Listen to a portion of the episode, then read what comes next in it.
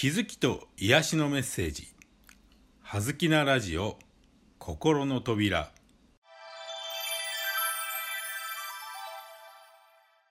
皆さんこんにちは。葉月光栄です。はずきなラジオ心の扉。今日のテーマは謝罪です。はい。ではここからは謝罪について解説していきたいと思います。この謝罪という言葉、まあ、罪を謝ると書くわけですがこの言葉に対する捉え方っていうのはやはり日本人とその他の国々の方々特にまあ西洋的な考え方キリスト教的な考え方を持つ人との間では随分隔たりがあるように感じます。日本人はよく「ごめんなさい」とか「すみません」とかよく謝りますがそれは外国人からすると非常にキーに見えているようなことをよく言われます。確かに向こうの方は簡単に謝ったりはしません。特にまあアメリカなどでは訴訟文化が確立されていますから謝ったことによって自分の非を認めてしまうことになりますのでそうするとこう裁判等で争うことになった時に非常に不利になるのでそう簡単に「ごめんなさい」やいわゆる「I'm sorry」みたいなことを言うことはありません。そもそも謝罪というのは、まあ、日本人的感覚からすると懺悔に近いことなのかもしれません。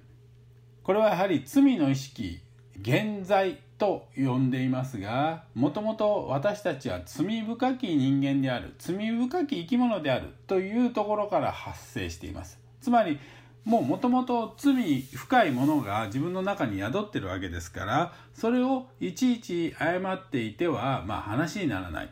その現在を持っているというその後ろめたさ罪悪感みたいなものがベースになっているそういう考え方とやはり日本人のようにですね基本性善説で、え、私たちは神様の分け御霊でありあらゆるものに神が宿っているという考え方とではですねその罪あるいはその罪を認めて謝罪する謝るということに対して見方があるいはその人生におけるウェイトが違ってくるのも当然だと言えるかもしれません。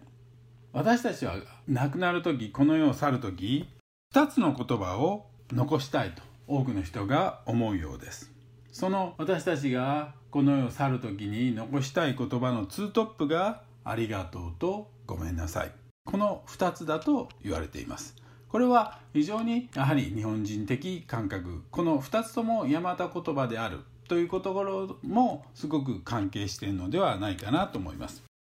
ここからは葉月説ですが「ごめんなさい」っていうのは私的に意味を読み取ると実は「さよなら」の言葉なんではないかなというふうに思っていますごめんというのはごめんですね面っていうのはいわゆる面顔のことですねそれをこう丁寧に「ごめん」というふうに言ってるわけですが「ごめん」という時は時代劇なんかを見ても分かるように頭を下げる時ですね。で「なさい」っていうのは「何々しなさい」促す言葉ですよね。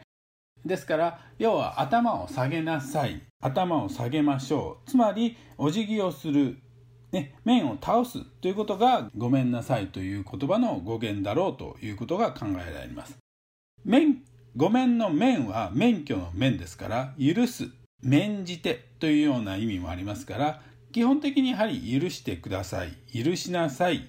ということにつながってくるわけですね。でそれはやはり水に流しましょう。もういいじゃないですか。許しなさい。許してあげましょう。もういいでしょう。水に流しましょう。ということにつながってくるわけですからそれはもういいじゃないか。終わりにしようよ。もうこれで終わりだね。さよなら。というそこに最終的にはつながってくるのかな。というふうに思っています。つまり日本人にとっての謝罪は「さようなら。もういいじゃないですか」という、まあ、癒しのワードでもあるのかなというふうに思っていますそのあたりやはり言葉一つで随分イメージが違います謝罪というふうに漢字にすると非常に硬いですが、ごめんなさいというと非常に柔らかくなる。このあたりが日本人の謝罪感、つまり罪に対する考え方、謝ることに対する考え方を非常に表しているのではないかなと私は思っています。謝罪する時はすぐに、素直に、そして気持ちよく謝って水に流していく。そんな風に謝罪できれば全ての物事が解決することになるのかもしれません。参考にしてみてください。葉月光栄でした。